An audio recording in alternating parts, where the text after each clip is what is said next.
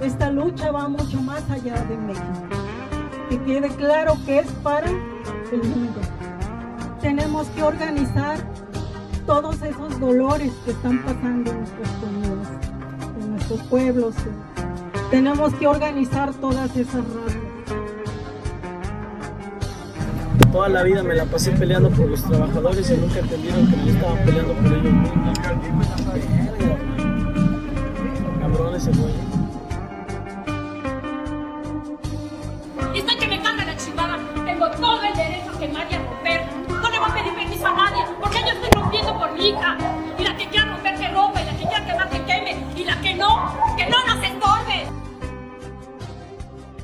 Primero que nada, pues ya me puse los cringe class, ¿no? Entonces, para poder tolerar cualquier cantidad de cringe que alcances a percibir el día de hoy. no sé, personal, de grupo, ya sabes, as above, so below. Es como tan grande el cringe o basado que es. Entonces, vamos a revisar. Words, words to live by. Y, y con ese dogma tan profundo, les damos la bienvenida a nuestro auditorio, a este su programa criptocomunista favorito, número uno, transmitiendo a 100.000 watts de potencia para toda la dark web, el Politburro. Y el día de hoy me acompañan por acá el, el OC Crew, el entourage de los chicos que lo mantienen real siempre, el camarada B. Camarada B, ¿cómo A estás? todos los escuchas, aquí estamos, ni felices ni tristes, pero aquí sobreviviendo bajo el sistema capitalista. Ni frío ni Otro día, calor, Otra semana, así es. Ni frío ni calor, cero grados. Un gustazo que nos No, acompañen. cero, cero grados es como frío, ¿no? Sería como unos 10 o 15. That's como diría el, el Así como tibia. Von. Jorgensen de los Simpsons. That's the joke. Pero bueno. Es- Oh, it's, ki- it's skip me, I'm sorry. eh, y también nos acompaña por acá nuestro camarada Chala Mandro. ¿Qué onda, Chala? Hey, buenos días, tardes, noches. Espero que todos estén bien. Vamos a ver los reviews, vamos a hablar, explicar y continuar este programa. Así es, buenos días a toda la República Popular de China y nuestro eterno presidente Xi Jinping. Como siempre, este, qué bueno que nos acompañas por acá. Este, y yo como siempre soy su camarada Cari, trayéndoles su dosis de anarco-buchonismo diario enfierrado. Y bueno, creo que tenemos que abrir el cotorreo de hoy eh, con la triste noticia de una muerte que ha conmovido al mundo. ¿Qué nos puedes decir al respecto, camarada B? Nuestros más sentidos pésames para Chabelita de Windsor, que seguro está llorando mucho allá en su, en su casa de 100 millones de, de libras esterlinas. Oh, espera, yo estaba Landlord hablando, más Quería hacer grande. una pequeña pausa ahí, por favor. yo estaba hablando de, de DMX. Yo estaba hablando de TMX. uh, Shout out hasta el cielo. Shout out to a real one. ok. Ahí, El niño de hoy es para despegar hasta el cielo y darle un beso al compa. oye, ahí, ahí se reveló tu, tu instinto de, de peasant, camarada B. ¿Qué pasó? Mi instinto de, de que todavía sigo todas las noticias del 24 News Hour Cycle. Tienes, tienes CNN brainworm, desafortunadamente, te diagnostico. Y todos tenemos un, todos tenemos unas semanas donde podemos estar dentro de la burbujita de, ya sabes, donde no puedes salir de cualquier pendejada, sea desde memes raros, memes malos, información fake, fake news, memes de ciencias sociales, you name it. Como las chinas que hacen-. Así que íbamos a mencionar los memes de, del zombie, entonces por eso los saqué. No, sí, sí podemos hablar un momento de, de ese cabrón. Este, no sé qué, qué es lo, qué es lo que hay que resaltar aquí. No mucho, solo que un parásito menos en este planeta. Y que empiece el rave de los cangrejos.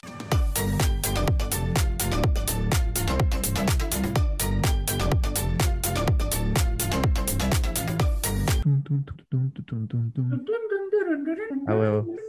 La verdad sí es uno menos, pero ese vato no representa nada, ¿no? Como la corona. Es como, era como un avatar ahí nada más. Pues dicen que, que sí influenciaba las decisiones de la reina, ¿no? Pero en sí la reina es como un avatar también. Menos que un avatar, solamente es un parásito. ¿Y quién, She's quién es still, el que está she's still agarrando? the biggest landlord in the world. Es cierto. Tiene, es true. poseedora de, de miles de hectáreas de propiedad, en- no solo en Reino Unido, sino alrededor del mundo. Tiene un network como de 100 millones de dólares. Ella y su familia. Pero esos fueron los, los OG YouTubers, ¿no? Los Keeping Up with the Windsor, el día Sí, que se pusieron el, el propósito de televisar su vida, para que veas que tú también puedes llegar ahí si te levantas temprano o algo. Anyhow. Sí, yo todavía aspiro a algún día casarme con nobleza. Quiere decir que si vas al club campestre más seguido, puede que conozcas a alguien de la realeza y que te saque de la pobreza, ¿no? Entonces, hay que ponerle ganas para pagar la membresía del club campestre de bro, 250 mil pesos al año. O son dólares, no sé.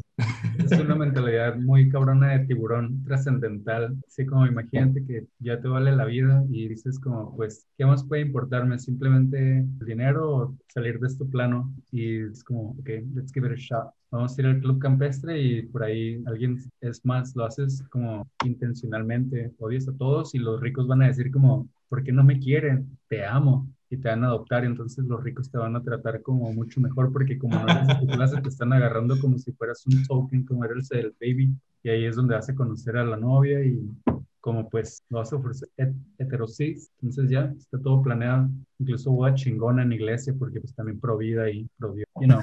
Y todo Sí, a es huevo. una trampa para que todos nada más te den dinero para que le inviertas en los memazapanas y tener una página de muy chingona.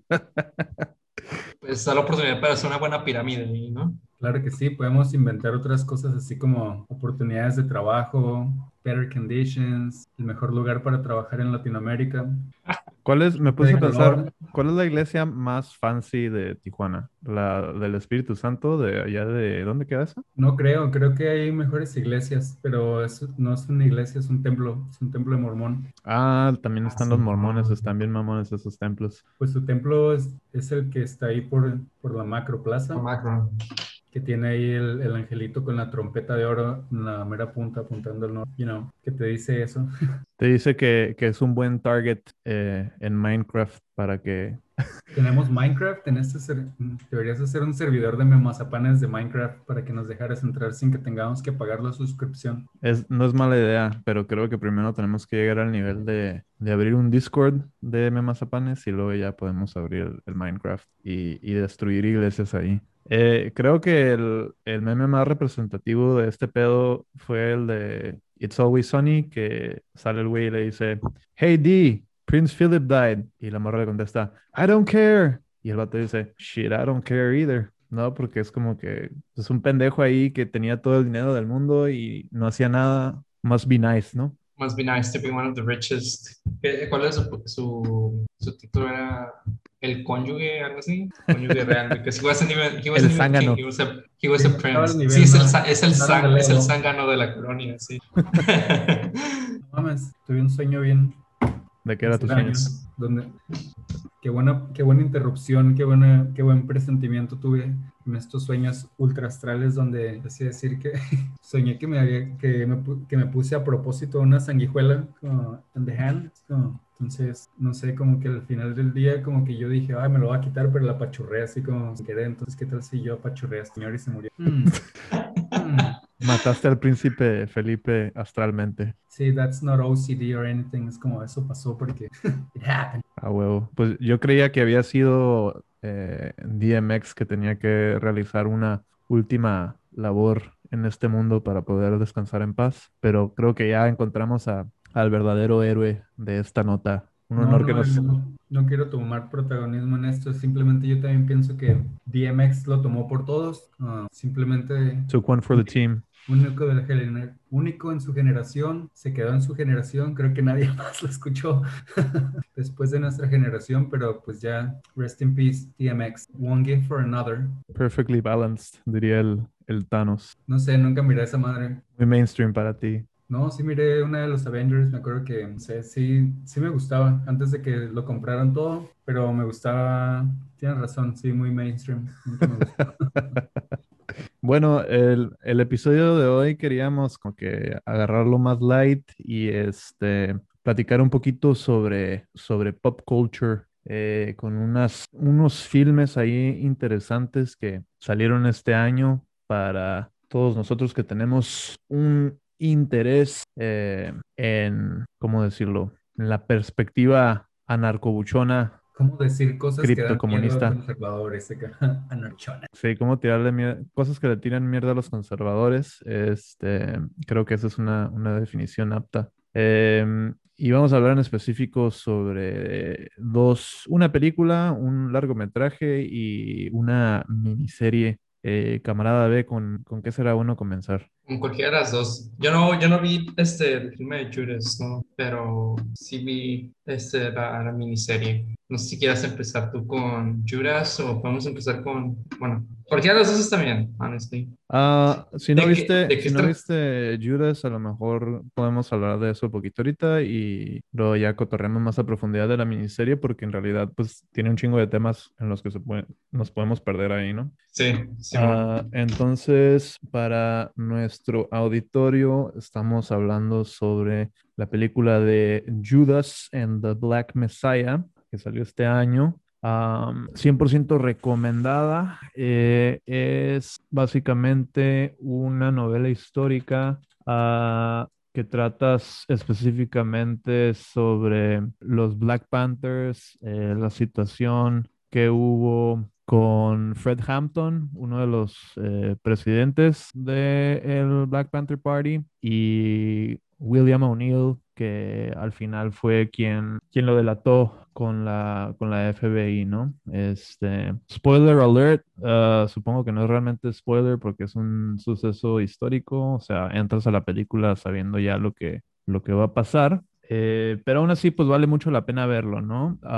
Y sí hay por ahí un poquito de controversia de que algunos hechos no, no se relatan eh, 100% como, como sucedieron en, en la realidad. Claro que pues se ensalzan un poquito las cosas para, para poder vender la película, eh, pero en general recibió comentarios positivos eh, de parte de tanto la comunidad cineasta como la comunidad política eh, de la comunidad negra. Y bueno, 100% recomendada, la verdad. Y creo que está muy interesante porque lo que pasa es que al- principio se narra casi todo desde la perspectiva de, Bill O'Neill, ¿no? Que fue el que, el que era un informante para el FBI.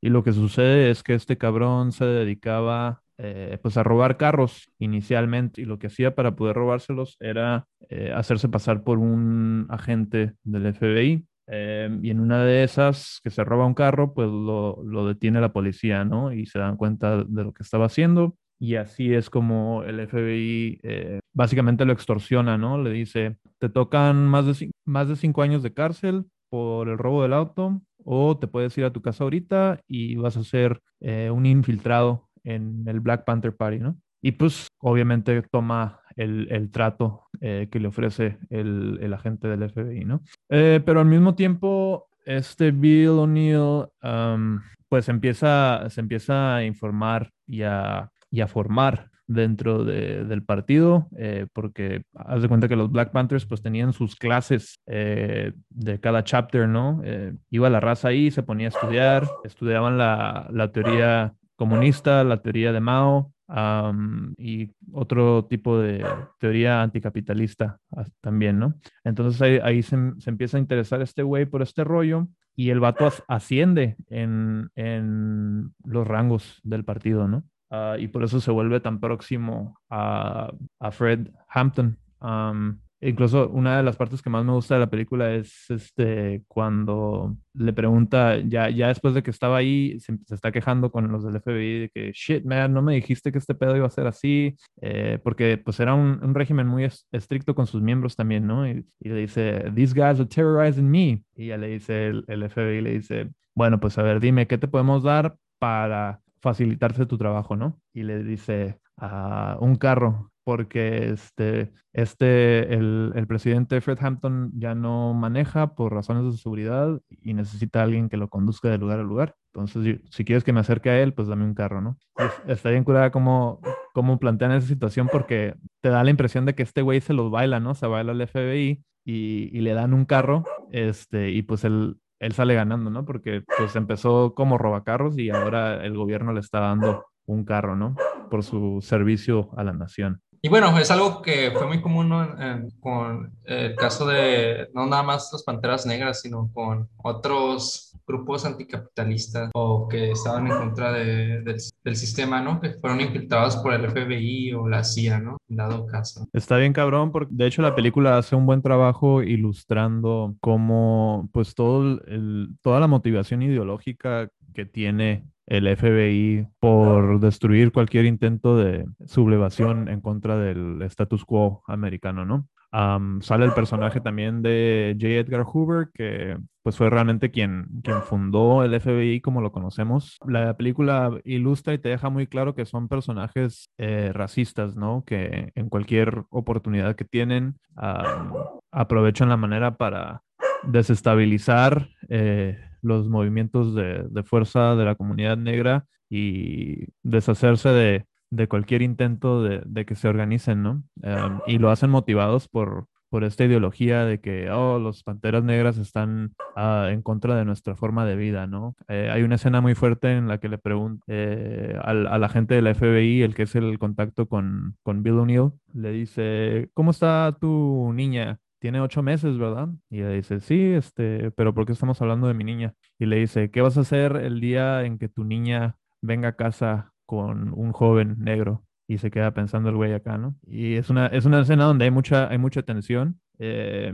ilustra muy bien ah, en esta época que estamos, 2021, eh, qué diferente pensaba la gente, ¿no? Eh, y la respuesta del vato de la gente del FBI es, pues que obviamente es blanco, él le dice, no, pues no, no lo va a hacer, ¿no? Simplemente no lo va a hacer porque, porque estamos hablando de mi hija sobre esa manera. Y, creo, creo que hace un buen trabajo en ilustrar ese racismo latente en eh, las instituciones que preservan el poder de Estados Unidos y que permanecen hasta hoy día, ¿no? Igual y no es como que yo haya visto esa película, pero de todas maneras supongo por lo que estás comentando que puede ser una película donde quisiera mostrar cómo es realmente el sistema de el sistema judicial, ¿no? De, de, de la hegemonía blanca, americana, WASP, de cuáles son las maneras, cuáles son las formas, ahora sí, entrando, ¿no? ¿Cuáles son las formas legales que nosotros tenemos para oprimir a estas personas que en este caso están hablando de, del Panther Party, que supongo que es el primero, ¿no? No el New Black Panther Party, donde ya hay unas cosas ahí medio raras, pero supongo que el del primero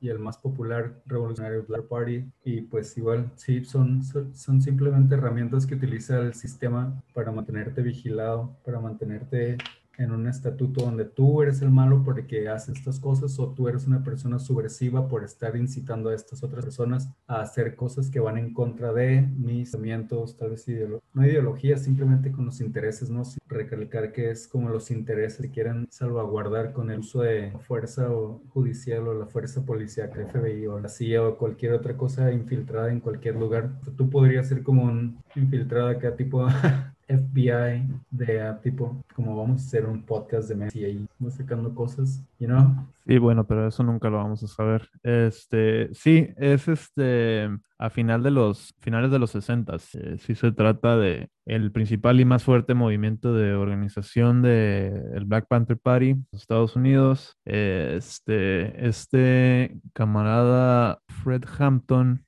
era el presidente del de, chapter de Chicago. Entonces, este, todo se desenvuelve principalmente en la, ciudad de Chicago. Sí, ¿no? Como dices, es ilustra como cualquier intento de eh, alzarse en contra del status quo, de las estructuras de poder existentes, este, que preserva el, el Estado que rige ese territorio, en este caso los Estados Unidos, este, va a sacar toda su fuerza para, para destruir y aplastar cualquier forma de, resistencia, ¿no? y creo que lo valioso es que eso se, se traduce a otros escenarios internacionales, ¿no? Porque finalmente ese uso de la fuerza policíaca eh, y paramilitar también se traduce a, Latinoamérica, a situaciones que nos tocan vivir todos los días, en los que la policía eh, te ataca con brutalidad, ¿no? Eh, con el fin de, preservar el orden para las clases dominantes, de preservar la propiedad privada. Pues en este caso, otra vez queda, queda, este, queda expuesto. No es algo que ya es este, algo muy conocido, ¿no? Pero esta, esta película vuelve a exponer, ¿no? La manera en la que en la que las organizaciones, de, las instituciones del Estado, ¿no? Infiltran movimientos para, movimientos que ponen en peligro la supervivencia. Bueno, no creo que los panteras, las panteras negras en algún momento hayan puesto en peligro la supervivencia del Estado, pero sí eran como, el, eh, representaban como el inicio de lo que pudo haber sido un movimiento de masas, ¿no? durante el periodo revolucionario del 68, ¿no? 68-69. Y bueno, es algo que, que, bueno, más adelante vamos a abordar durante cuando hablemos de la película de Curtis. Este, sí, este, el, el, las instituciones del Estado al infiltrar, este, pues destruyeron cualquier oposición ¿no? al sistema, este, redirigieron a, a, las, a, los activistas de esa generación este, a enfocarse en otras cosas. Y pues nada más fue el partido, este, el Black Panther Party, también este, en los años este, previos a esto, el FBI infiltró las, este, se infiltró en los sindicatos de Estados Unidos y otras organizaciones este, laboristas y pues prácticamente los limpiaron de todos los elementos comunistas, socialistas. Este, ahí podemos ver otro ejemplo ¿no? de cómo el mismo, el mismo Estado este, elimina a sus contrincantes with freedom, ya sabes, ¿no? Para salvaguardar la libertad. La libertad de poder servirle al amo salarial de tu preferencia y de comprar cualquiera de las 20 marcas de cereal que tú prefieras. Como decía este, el post este de PragerU del otro día de que el ejército de los Estados Unidos siempre este, es el responsable de mantener la libertad en todo el mundo, de liberar al mundo y mantenernos viviendo en la libertad. Claro. De una banda perra que dice, se llama TSOL, no me acordaba muy bien, had to Google it, que dice America, land of the free, free to the power of the people in uniform. Para pensar, señores. Para este, em, ¿Y qué otra cosa iba a decir? Em, pues sí, la película además como que ilustra con lujo de detalle eh, pues toda la violencia que ejerce no solamente el FBI, sino también la policía local en contra de eh, estas estructuras de, organización de la comunidad negra que pues surgen precisamente por ese abandono, por ese despojo que la supremacía blanca eh, causa en estas comunidades, eh, marginalidad, y, y, cuando ellos intentan organizarse para solucionar sus propios problemas, lo ven como una amenaza, ¿no? Y por eso responden de, de esa manera eh, con una violencia sistémica, ¿no? Violencia, pues sí, obviamente porque no saben violencia de miedo, que obviamente otra vez es el sistema que tienen impuesto, donde estas personas realmente no son como racist ni tampoco son culeras en propósito, simplemente están siguiendo la narrativa de toda la historia que les hicieron creer desde morros, desde de todos lados, como América, Dios, que sería lo mismo, ¿no? Para ellos, para los americanos, América y Dios es lo mismo, como ellos tal vez quisieran tener algún tipo de derecho sobre muchas cosas porque realmente dentro de su perspectiva eh, tal vez todos pudieran hacer eso y esa es la mejor manera de hacerlo. Y como tiene tanto tiempo, existe esto, realmente se podría decir ese como, o sea, ya esto es algo que existe para ellos legalmente, lógicamente, donde cualquier cosa que sea distinto lo van a tener que rechazar porque ahora sí está atentando contra el estilo de vida que quisieran preservar. Que es un estilo de vida soportado por la supremacía blanca, ¿no? y es interesante que, que menciones el miedo eh, a lo mejor este es un buen segue para eh, el otro filme, el otro muy largo largometraje, que ya se ha dicho con anterioridad, backtracking a little bit, vamos a hablar a continuación sobre eh, la miniserie de la BBC Can't Get You Out of My Head de este Adam Curtis y menciona cómo se ha escrito sobre que Estados Unidos está fundado sobre el miedo, ¿no? Y hay una paranoia eh, intrínseca en, su población. desde que llegaron los primeros colonizadores europeos, eh, los primeros peregrinos, llegaron huyendo de una condición de persecución en Europa, ¿no? Eh, entonces, desde, desde ese momento, la cosmovisión americana es una de estarse cuidando de, que, y de persecución, ¿no? Cuidándose de, del otro. Cuando llegan y se establecen acá, este, eso se traduce al, a, a, los conflictos con, con las naciones originarias y persiste hasta, hasta el día de hoy, ¿no? Sí es. Creo que es hora de tomar un, una pausa, ¿no? Antes de que empecemos con, de que nos adentremos en el tema de Can't Get You Out of My Head. Va, vamos a tomar este pequeño break, camaradas, y volvemos.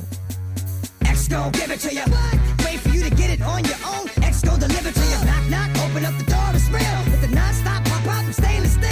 Go hard, getting busy with it.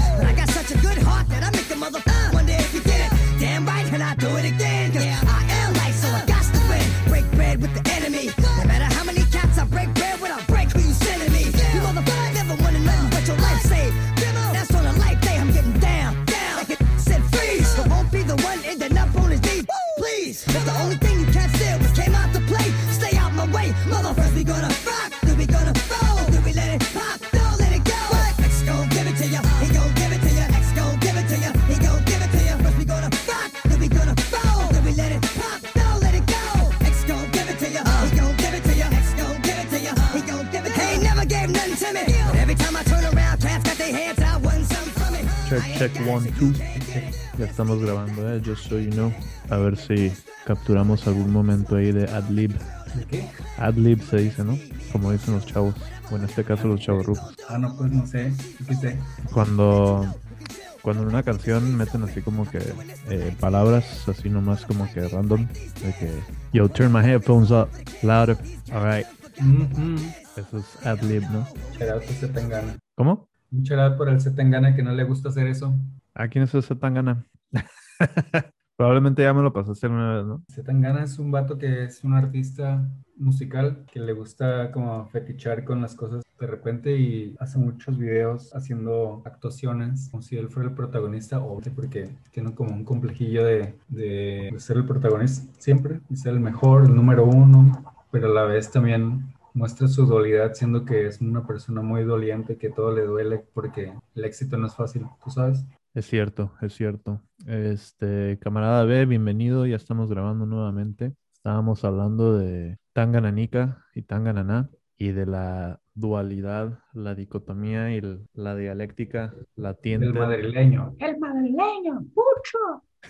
Latiente dentro de todos nosotros. Este, y bueno, creo que lo que me faltó mencionar antes del corte es que eh, haciendo el tie-in a Can't Get You Out of My Head, prevalece la paranoia eh, y el delirio de persecución en la cosmovisión norteamericana hasta nuestros días y después de la Segunda Guerra Mundial se, se manifiesta en una, una desconfianza hacia, hacia Washington y empiezan a surgir conspiraciones, eh, teorías de conspiración eh, de cómo en realidad el presidente Eisenhower estaba siendo controlado por los rusos, ¿no? Eh, y a lo mejor tirando los pedales un poquito para atrás, este, ¿qué, qué es lo que más te llamó la atención de, de esta miniserie, camarada? Uh, pues me llama mucho la atención que no solo se centra en, en, en, Estados Unidos durante los primeros episodios, sino también hace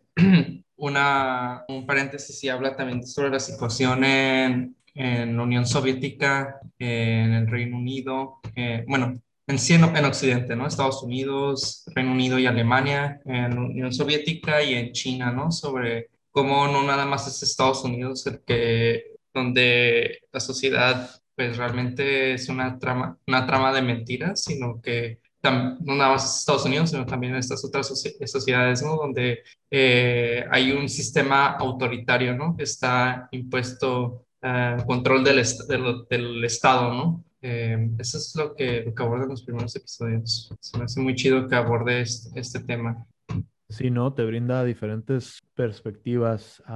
Creo que abre el primer, el primer episodio diciendo cómo vivimos en tiempos muy extraños, en donde la sociedad está fragmentada, eh, incluso dentro de los mismos países. Creo que a lo largo del documental pues se observan los conflictos internos de, como dices, de China, de Rusia, de Estados Unidos, pero creo que habla de, un malestar social generalizado que se ha desencadenado eh, en este siglo, siglo XXI. Algo, algo muy importante que menciona ahí es sobre este, el individualismo. Es, es una de las ideas principales que, que, habla durante, durante la miniserie y es algo que también aborda en, en sus, en sus obras anteriores. Tiene una serie que también es una, una, serie, son, no recuerdo si son seis o siete partes, que se habla, es el siglo del,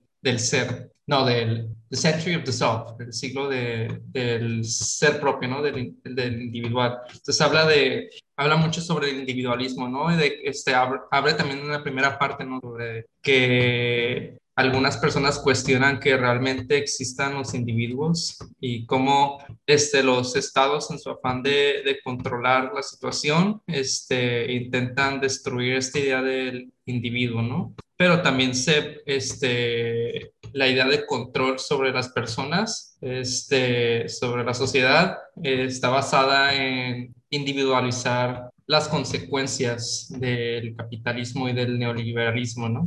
Eso también es algo, algo interesante que, menciona en algunos episodios. Que va con esto de eh, socializar las pérdidas y privatizar las ganancias, ¿no? Eh, creo que es un, derivado de de esta ideología ah, de control social neoliberal, eh, o a lo mejor nos estamos haciendo bolas un poquito y, precipitándonos algo eh, antes de, desglosar más el tema. Yo creo que sí es lo neoliberal. Perfecto. Este... Hablando de neoliberal, este ayer se cumplieron más años de que Margaret Thatcher está muerta, ¿no? ¿Oh, neta? También muy mencionada dentro de esta serie fue el aniversario de, ese glorioso día. Para los que no sabemos quién es la Margaret Thatcher, ¿es, ¿es alguien de Estados Unidos? Fue la primer ministro de Gran Bretaña durante los ochentas, que fue básicamente la contraparte de Reagan, ¿no? desencadenó una serie de políticas sumamente individualistas y que dejaron en, en desafuero a principalmente pues a las personas de siempre, ¿no? A las personas más marginizadas por la sociedad capitalista. Así como Reagan eh, en Estados Unidos se le, se le asocia con el inicio del periodo neoliberal, este, Thatcher es quien inicia la era neoliberal en, en Gran Bretaña, ¿no? Y inicia la destrucción de, todas las instituciones sociales que, este, keynesianas que se, que se construyeron después del fin de la Segunda Guerra Mundial. Es un personaje muy, muy odiado en, Gran Bretaña por la clase trabajadora. Bueno, lo que era la clase trabajadora en ese entonces. Que y alrededor del mundo. Probablemente ya no, ya no existe en Gran Bretaña. Pero siempre va a existir en el meme world. No sé, simple, simplemente me llama la atención ver tanto odio hacia una sola persona. Y como tú mencionas, fue hace muy poquito que empecé a ver como muchos memes de Margaret Thatcher. Y también como para agregar uno es como Great News, Margaret Thatcher still dead. sí, Obviamente no me da risa celebrar la muerte de alguna persona, pero pues, you know, algunas personas no consideran humanos a los animales ni tampoco podrías considerar como humano ciertas cosas o personas. Sobre todo cuando esas personas son responsables por el sufrimiento de, de millones. Así es que yo creo que los memes están muy bien este, justificados. Sí, señor. y bueno, uh, creo que... Querías, ah, ah, eh, eh, estabas con otro punto, ¿no? Creo que dijiste que querías desglosar un poco más el inicio de, de, de la serie para no hacernos bolas. Sí, porque esto del control neoliberal creo que es como hasta el cuarto capítulo. Hoy lo, hoy lo estaba, lo estaba revisitando hoy eh, y creo que me quedé en el cuarto capítulo y justo empezaba a hablar sobre ah, la nueva forma de, eh, de gobierno, ¿no? Que es el neoliberalismo, que es con lo que todavía estamos este, lidiando con las secuelas. y en un principio eh, me parece muy chido cuando habla sobre uh, Jiang Qin, la esposa de Mao Zedong, y cómo a pesar de que fue una figura eh, central en muchas maneras para, la, para el régimen comunista de Mao, fue uno de los principales personajes eh, que ilustraron este eh, cambio social de paradigma hacia el individualismo, ¿no? Ella fue en sus inicios una artista en Shanghai, artista de cine, y siempre fue una mujer muy ambiciosa, ¿no? Eh, se, eventualmente llegó a un campamento revolucionario y ahí fue donde conoció a Mao. Mao se divorció de su esposa eh, que tenía en ese momento eh, y eso preocupó mucho a los otros líderes de la revolución, pero pues aún así se casó con, con Jiang Qing y pues desde esa posición que tenía básicamente como primera dama del, del presidente de China, este, pues se hizo de mucho poder, ¿no? y eventualmente eh, lideró una especie de, segunda revolución o, continuación de la revolución original, ¿no? Fue la revolución, ella, bueno, en el, en el filme se le, se le hace el portrayal, como que ella lideró la revolución cultural de, los años 60. Yo la verdad no, hasta ver este filme no conocí, no, no la tenía muy presente en la historia y sí se me hizo algo interesante, ¿no? De que fue ella quien lideró este, este periodo este, bastante violento en la historia de China. ¿De qué año es? ¿De qué año están hablando? Es la década de los 60, 1960. Simón, este, básicamente ella tiene la idea junto con Mao de los Red Guards, ¿no? Que son este, en su mayoría jóvenes, estudiantes. Ah, lo que hicieron fue suspender las preparatorias y las universidades y enviaron a, la juventud en una misión para primero los convocaron a todos a, Beijing, ¿no? Y llegaron millones de jóvenes a, Beijing y ahí fue donde, donde Mao les los convocó para que hicieran purgas, ¿no? Hicieran purgas de, pues todos los que estaban, básicamente todos los que estaban en contra de, del régimen. y eh, Jiang Qing básicamente estaba encargada de liderar eh, este movimiento desde una desde un punto ideológico, ¿no? Ella hacía sus discursos y hacía aparte eh, obras de teatro, óperas, películas, y pues así logró movilizar a, estos millones de jóvenes eh, y realmente desencadenaron purgas ah, en contra de, los que presentaban algún tipo de, de, amenaza. Ellos lo llamaban como este, la manera vieja de pensar, de hacer las cosas en, en China, ¿no? Y asociaban todo este tipo de pensamiento de la manera vieja, pues con la corrupción que, que existía anterior al régimen comunista. Sí, en los primeros dos episodios habla sobre, sobre bueno, hablamos de, de la revolución cultural, también habla de otras revoluciones en, en otras partes del mundo, ¿no? De, pues, el, eh, las revoluciones del 68, ¿no? En, en Alemania, en Gran Bretaña, en, en Estados Unidos, ¿no? Este periodo de, en el que se sublevan los jóvenes, ¿no? En Francia también. Este, y habla de, hablan de cómo todas estas revoluciones al final fueron fallidas, ¿no? Todas las revoluciones del 68 en, en estos países este, fueron este, infiltradas por el Estado y al final este, se cambia la, este, logran convencer a los jóvenes de, de combatir otras cosas, ¿no? En lugar de combatir el sistema, este, los eh, movilizan a, a combatir al enemigo que llevan dentro de sí, ¿no? Aquí es donde empieza a hablar sobre el, individualismo, ¿no? Y los inicios del neoliberalismo. Sí, ¿no? Un, un gran tema eh, a lo largo de todos los episodios es esta lucha entre el individualismo y el colectivismo, ¿no?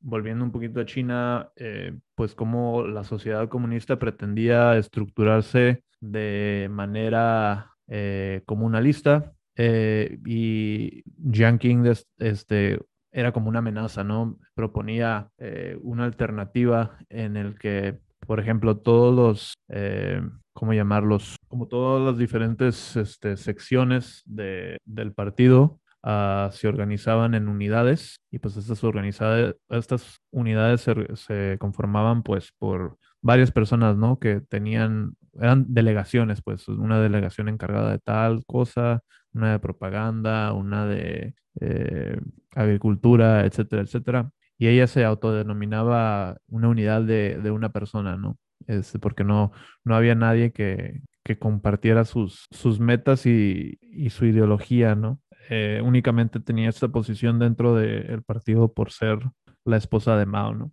Shout out to Mao. Shout out to a real one. Un verdadero momento de, de Dudes Rock. Un verdadero momento Yoko Ono. ¿Es, ¿Es misógino que diga eso? ¿Yoko Ono era china? Creo que parte de misógino es racista también, ¿no?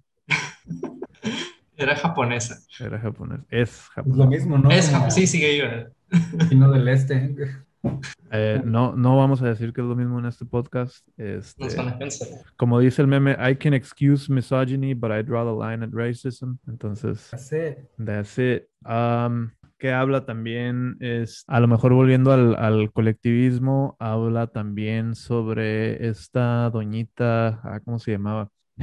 La que escribió The Gadfly. Se llamaba Ethel Lillian Voynich. Era irlandesa y llegó a ser como una, una figura muy importante para la cultura soviética, ¿no? Porque el mensaje principal detrás de The Gadfly es como que eh, lo, lo mayor que puedes hacer, lo, lo más noble que puedes hacer en tu vida es entregar y dedicar tu vida a el beneficio de, de los demás, ¿no? Eh, the greater good, um, un- una, una sociedad. De las grandes causas históricas, ¿no? Es algo que creo que lo mencionan. Ajá. Y pues Sacrificio ante las grandes causas históricas. Así es, el, el sacrificio precisamente trata sobre el, el sacrificio del individuo por servir a una causa mayor en común, ¿no? Eh, comunal, colectiva. Y bueno, eso se, se, se volvió una parte central de la, la literatura más importante para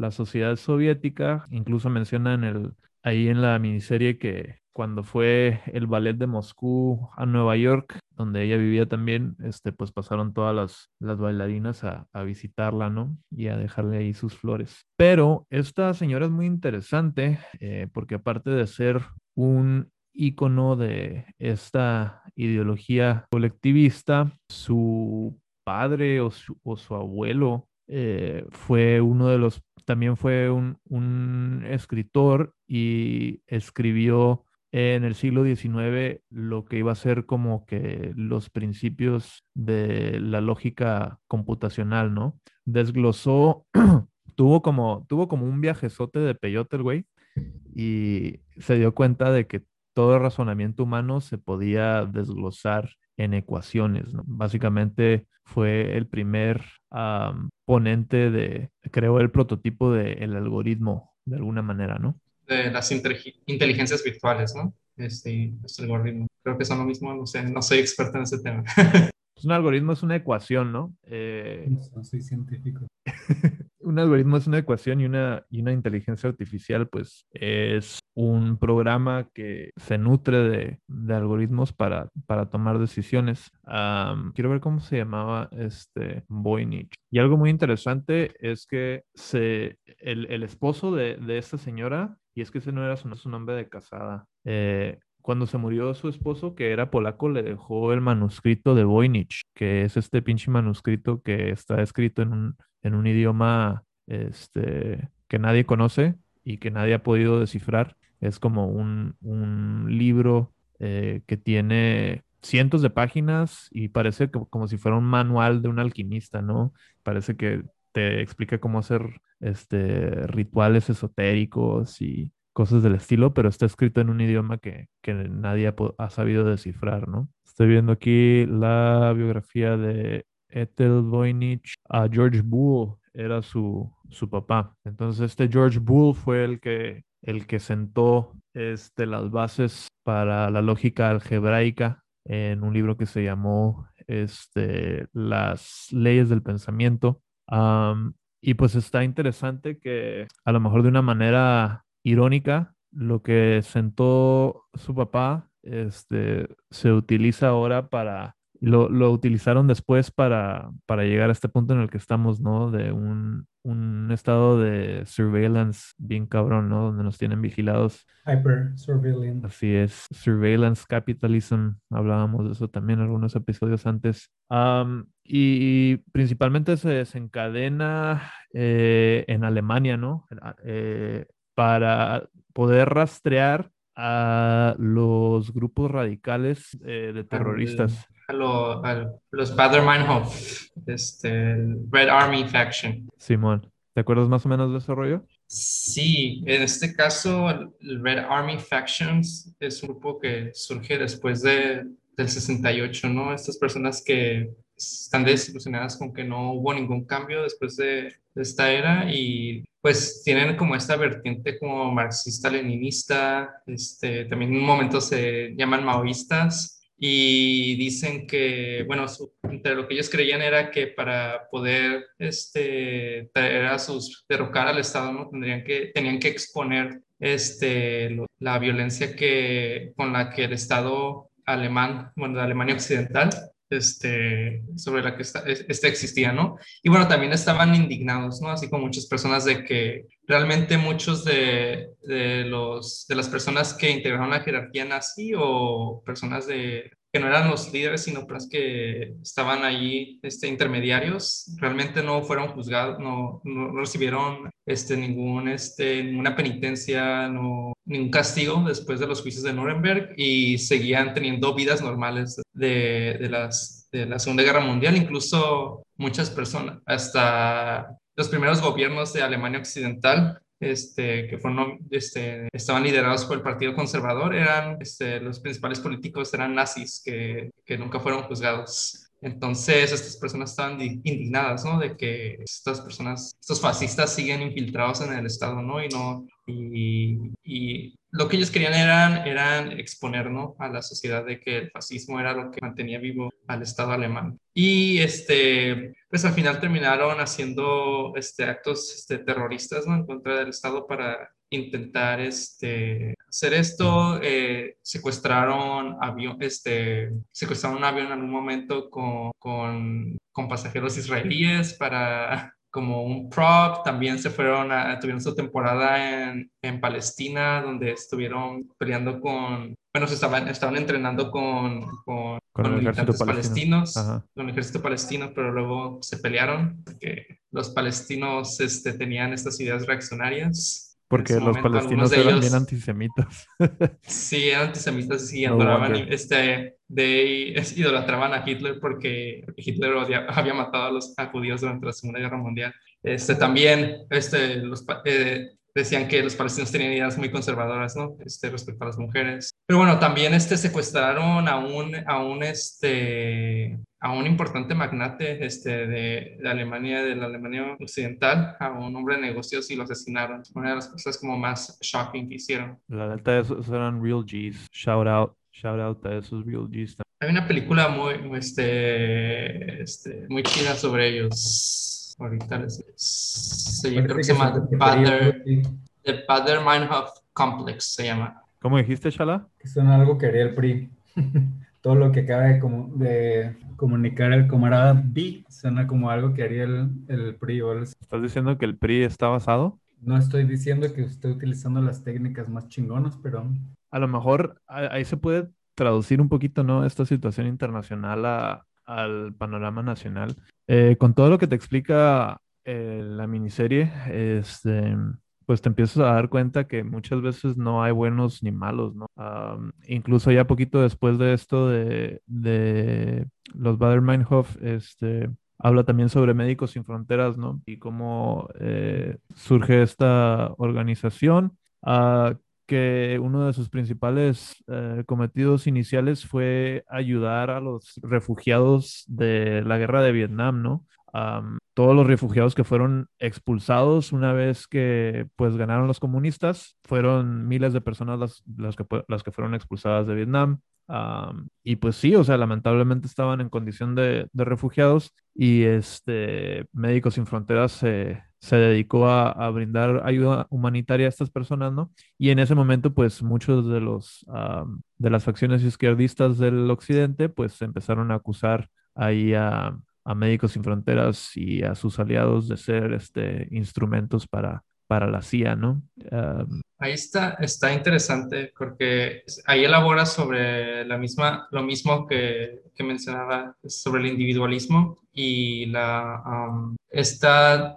como traslado, ¿no? De la lucha contra el sistema, este, ya no es una lucha de, colectivas, al sistema, sino de los individuos, ¿no? Que están, hacen, hacen su labor por sí solos. Y en esta, aquí surgen las este, Médicos Sin Fronteras y otras organizaciones este, sin fines de lucro o non-profits que empiezan a, a, ocupar este campo de acción, ¿no? De activistas que anteriormente se, demostraban en contra del gobierno, este, actores estatales, ahora empiezan a integrar estas, a formar estas organizaciones sin fines de lucro, ¿no? Con el objetivo de generar un cambio en el sistema, ¿no? Pero, bueno, la, quizá en otro, en, otro episodio podríamos abordar más sobre el tema de las organizaciones sin fines de lucro, pero cómo reciben apoyos tanto del Estado como de este, los corporativos para, según hacer algo para mejorar la sociedad, pero realmente no hacen nada. O no hacen mucho, ¿no? Sí, no, ahí el, el rabbit hole de las ONGs es uno muy profundo y habrá que visitarlo algún día. Um, y de la Unión Europea, las Naciones Unidas. Por favor, no, no hagan void a mi pasaporte. Este, y luego, después de, de Vietnam, este, MSF empezó también a, apoyar a los mujahideen, ¿no? Eh, ahí fue cuando ya, ya te quedas tripeando, este, ok, según ustedes, muy, muy buena onda, este, apoyando a los que necesitan, este, ayuda humanitaria sin, sin cuestiones ideológicas, pero pues realmente nunca te puedes desprender de la ideología. We all know how that went. Y más en el Medio Oriente. En el Medio Oriente, ¿no? Medio Oriente. Unos war zones. Ya pegó, ya pegó el kush. Así es. Este es un trip bien denso. Este, lo que más me gustó de este, esta miniserie de, de seis partes es que te das cuenta cómo todo está bien enlazado, bien enmarañado. Eh, y por qué, por qué es tan complicado eh, las estructuras de poder que nos rigen actualmente, ¿no? Porque es tan complicado el mundo. y te, lo más padre es que lo va ilustrando con anécdotas tan pequeñas como a nivel personal, así como a nivel nacional, ¿no? Como estos grandes sucesos. Este, y creo que con la historia, vale la pena simplemente para verlo por la historia de, de Jean King, porque precisamente ilustra eso, ¿no? Este, la lucha de, su individualismo y, su, situación personal, este, como una actriz demasiado ambiciosa, hasta que se traduce eso al, panorama internacional, ¿no? Eh, vale mucho la pena verlo y, me gusta mucho que abre y no me acuerdo si cierra también con, esta frase eh, que también es prestada de, algún autor intelectual que, que dice que la, David Graeber. David este, Graeber. ¿Cómo dice? Anarquista, este, que recientemente falleció el año pasado. Sí, ¿no? Dice que la, la verdad más profunda del mundo es que nosotros lo creamos y, y tenemos el, la capacidad de transformarlo en lo que querramos que sea, ¿no? O algo, algo muy parecido. Sí, tenemos el poder de simplemente hacer las cosas de una manera diferente, ¿no? Y todo puede cambiar, ¿no? Así tan simple. Este, no, no, no spoilers, pero sí tiene un, sí tiene, el último episodio sí está este, un poco esperanzado. Termina on a, on a good note. Que es difícil encontrar estos días estos tipos de documentales tan adheridos al, capitalismo realista y este y que terminen en una nota positiva, ¿no? ¿De dónde sale este documental, miniserie? De la BBC. Está en YouTube, están las seis partes, solo que está cortado en varias partes. ¿Te diste cuenta de eso? Sí. Eh, por este, derechos de autor le cortaron ciertas partes, pero lo que sé es que lo puedes ver en el sitio de la BBC, BBC Streaming, pero tienes que usar un VPN para poder verlo. pero si no está en YouTube, si no te importa ver como los pedacitos que cortaron. Yo lo vi en YouTube y, vale la pena. Eh, bueno, camaradas, hemos llegado a lamentablemente al fin de nuestra transmisión por el día de hoy. Eh, ¿Algunos plugs que quieran dejar por ahí? Realmente que vean este, el, el documental de Adam Curtis. Hay que incluir este, el canal de Adam Curtis en los links para que vean no nada más este, sino sus otros proyectos que ha hecho. Este, Can Get You Out of My Head y Hypernormalization, que es su película anterior, que explica el fenómeno de Trump y el Brexit. Y otros documentales chidos que tienen. Y vale mucho la pena el Adam Curtis. Eh, camarada Chala, ¿tienes algún plug? Todo bien, todo fine. A seguir a Memazapanes Laboristas, seguir trabajando. Gracias ahí por el plug de Memazapanes. Memazapanes en todas nuestras redes sociales. Eh, asimismo, pueden seguir a Shrips Híbridos, xrips punto híbridos para más memes enfierrados. Shout out. Shout out. Y bueno, nos despedimos como siempre. Das Vidania. Hasta Vidania. Explosiva.